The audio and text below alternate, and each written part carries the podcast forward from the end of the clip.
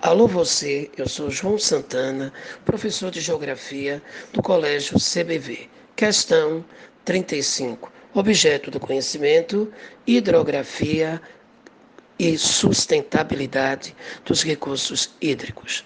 Gabarito, letra D.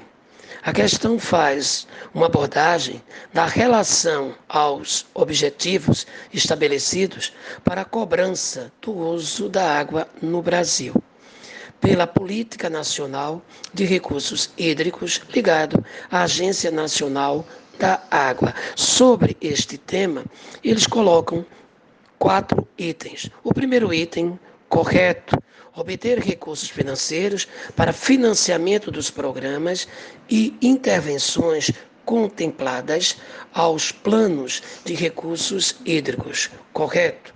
O segundo item, incentivar a racionalização do uso da água, correto?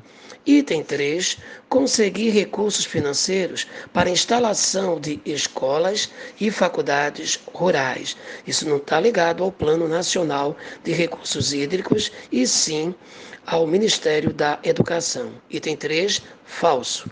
Item 4.